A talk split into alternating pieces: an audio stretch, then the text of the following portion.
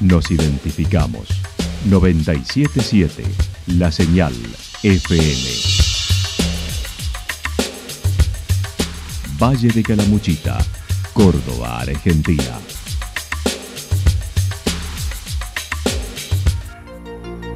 El más completo resumen de las noticias de la región, encontralos todos los días a las 12 y 30, a las 16 y a las 22 horas. Panorama de Noticias. Por la 977, la señal FM nos identifica también con las noticias.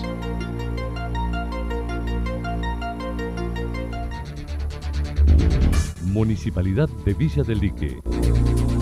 Una forma de vivir. Gestión Ricardo Zurdo Escole.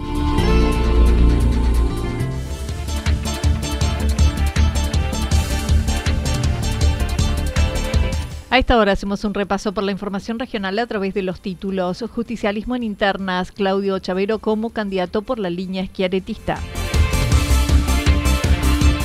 Desalojan el acampe de manifestantes en las obras de Ruta 5. Este fin de semana, primer congreso de musicoterapia de Córdoba. La actualidad en síntesis. La actualidad en síntesis. Resumen de noticias regionales producida por la 977 La Señal FM. Nos identifica junto a la información.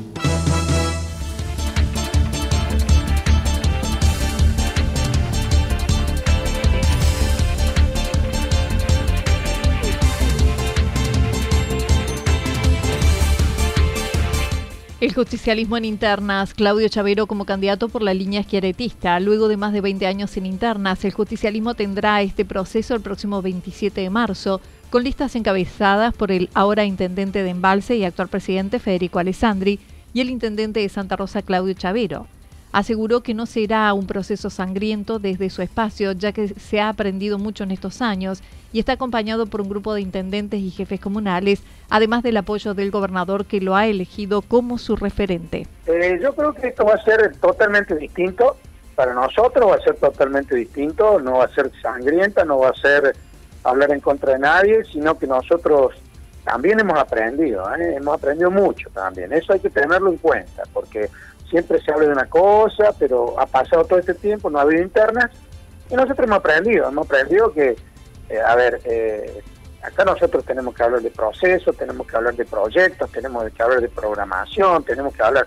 Y esto es una competencia entre dos justicialistas en los cuales al día después eh, nosotros ya tendríamos que tener otra mirada y sobre todo con un peronista, con un peronismo este, de una manera unida, nada más, ¿no? Entonces, eh, en ese sentido, nosotros hemos propuesto, con, bueno, con 12, 13 intendentes justicialistas, eh, ir en una misma idea, ir en una misma este, definición, donde, bueno, pudimos lograr una fórmula eh, en la cual este, nuestro gobernador, bueno, me, ha elegido sabiendo de que nosotros teníamos también un, proyecto para el departamento, nos ha elegido, digamos, para poder este, eh, conformarse la fórmula, donde el gobernador va en, la conducción del partido a nivel provincial.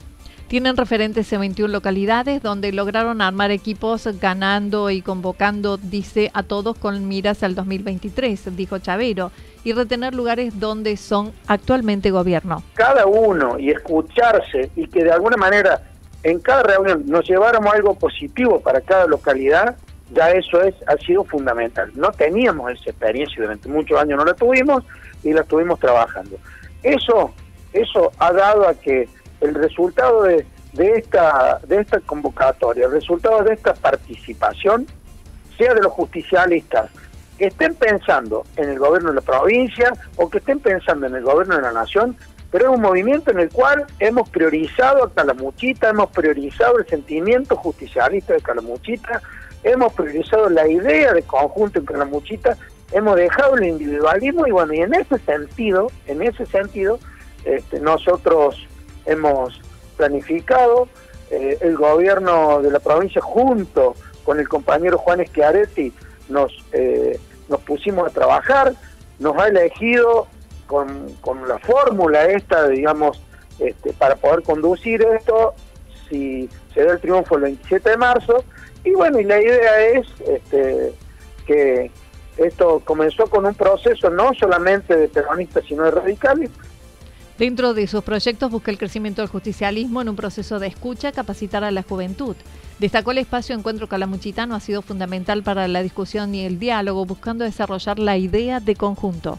Eh, no, primero ni sé lo que dijo Carlos Alessandri. Segundo, me tiene sin cuidado lo que pueda decir Carlos Alessandri. Eh, primero, porque yo no quiero hablar mal de nadie. Eh, y segundo, que tampoco quiero que, vayan a hablar mal y me inventen cosas. Entonces, en ese sentido eh, la verdad que yo prefiero no opinar y prefiero este, decirle al, afiliado que este es un, peronista, un justicialista que quiere el progreso, que quiere crecer, eh, no, no, no individualmente, sino colectivamente, y que quiere que el peronismo crezca. Y bueno, y tenderle una mano al peronismo para que crezca si los demás dicen otra cosa, yo la verdad que no quiero hablar mal de, absolutamente nadie. Negó que hubiera contactos previos con la otra lista, lamentó no lo hubiera, aclarando no tiene problemas personales y sí diferencias de conducción. Nada de nada, absolutamente nada. No eh, hace mucho tiempo que no que no habla el presidente del partido, con, por lo menos conmigo, ¿no? Eh, me hubiera gustado mucho poder hablar con él, me hubiera gustado mucho que él, eh, digamos, este, se hubiera manifestado y, y por supuesto, eh, es más, eh, no tengo ningún ningún este problema personal con él, sí tengo diferencias en, los modos de conducción, pero personalmente no tengo no tengo nada con él. Y con relación a lo que a lo que me decía lo que decía Alessandra, a veces las personas lo que se refleja lo que hacen ellos lo quieren reflejar en los demás, entonces yo no no en eso no, no quiero contestar, ¿no? Desalojan el acampe de manifestantes en las obras de Ruta 5. Desde el sábado, un grupo de manifestantes realizan un acampe para impedir el avance de la obra de la autovía Altagracia Villa Ciudad América. Diego Aranda, uno de los integrantes del colectivo Asamblea para Bachasca, cuestionan la obra ya que está realizando un desmonte con las topadoras. Ayer llegó una orden judicial para realizar el desalojo del acampe. La ruta 5 por el daño irremediable, irreparable que va a generar Efectivamente, desde hace una semana, una de las empresas adjudicatarias de la obra, como Paulini Hermanos, comenzó con el desmonte de aquí, con el mojo y también con eh, la explosión del cordón serrano. Por eso que nosotros el día sábado tuvimos una reunión aquí, estamos apostados y bueno, hubo presencia policial, estamos con las familias, con las banderas. Una topadora pasó por a metros de una de las familias, lastimando a una de las de las niñas que estaba allí y es por eso que decidimos en ese momento y viendo el daño que se estaba generando apostar este acampe que es un bloqueo a las topadoras.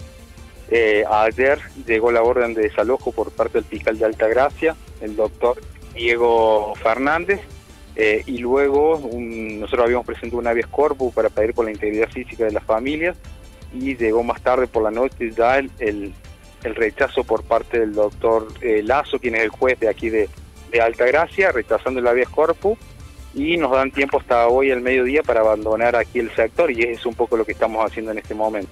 El acampe es en el kilómetro 46 de la Ruta 5 que se encuentra rodeado de móviles policiales, guardia de infantería, cuerpos especiales y caballería. Manifestantes fueron notificados en las últimas horas de la tarde de ayer de una segunda orden de desalojo que les da tiempo hasta el mediodía de hoy martes para abandonar el acampe montado en el lugar. Según la Asamblea para Bachasca, fue rechazado el habeas corpus que la organización interpuso, solicitando que se resguarde la integridad física de las familias presentes en el acampe. Durante la mañana se analizaban las medidas a tomar de aquí en más. Aranda indicó la acción policial en el lugar ha sido intimidatorio. Bueno, es un poco lo que estamos diciendo en este momento de asamblea, eh, estamos eh, discutiéndolo, consensuándolo entre las familias que estamos aquí.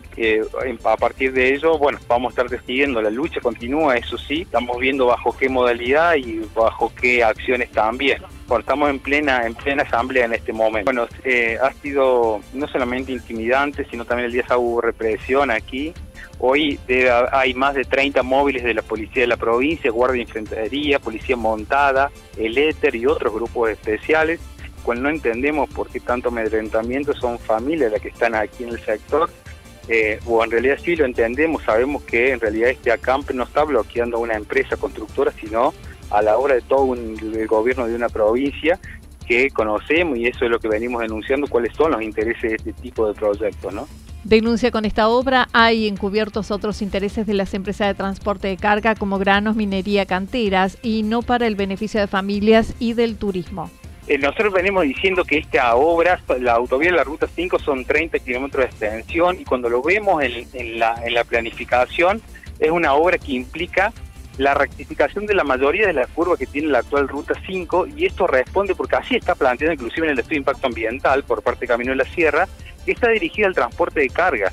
Por la autovía de la Ruta 5 lo que van a estar trasladándose no son los autos de la familia de los fines de semana, sino son en definitiva el transporte de carga, principalmente granos que vienen del sur de la ruta 36 van a tomar la autovía de la ruta 5 y luego minería, cantera que se van a trasladar para este por este tipo de, comunicaciones viales. Esto es lo que venimos denunciando en contra de los discursos que eh, como, que, que, comunican, que dicen que esta obra tiene que ver con la congestión de tránsito de los fines de semana largos.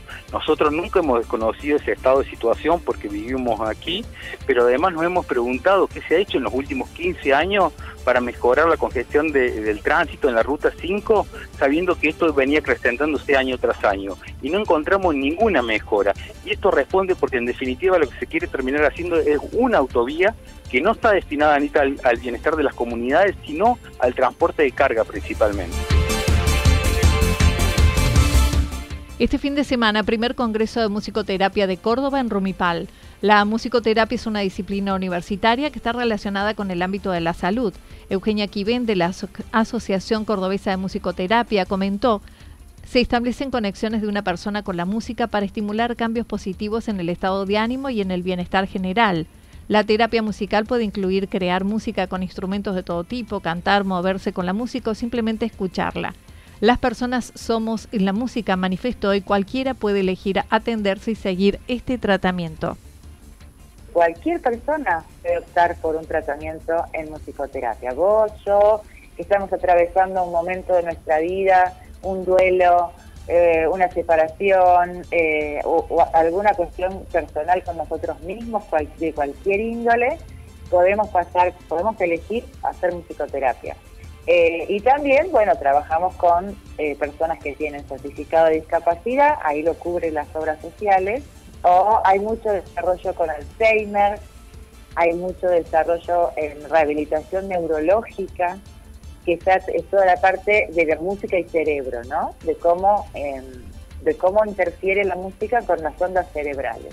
Este fin de semana se llevará a cabo el primer Congreso de Córdoba y en Villa Rumipal, que contará con la presencia de musicoterapeutas del país, mediante diversos conversatorios que han sido organizados. Es la primera vez que aquí en Córdoba se hace un congreso de musicoterapia y bueno, elegimos Rumipal por, por estas características que te decía del paisaje eh, bueno, van a venir musicoterapeutas de distintas partes del país, lo cual ya con la, después de haber pasado una pandemia, imagínense el desafío que esto implica, ¿no?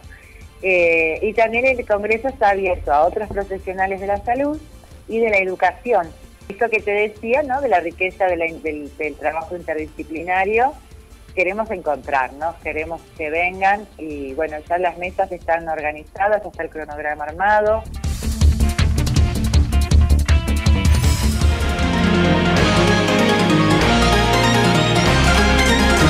Toda la información regional actualizada día tras día. Usted puede repasarla durante toda la jornada en www.fm977.com.ar. La señal FM nos identifica también en Internet.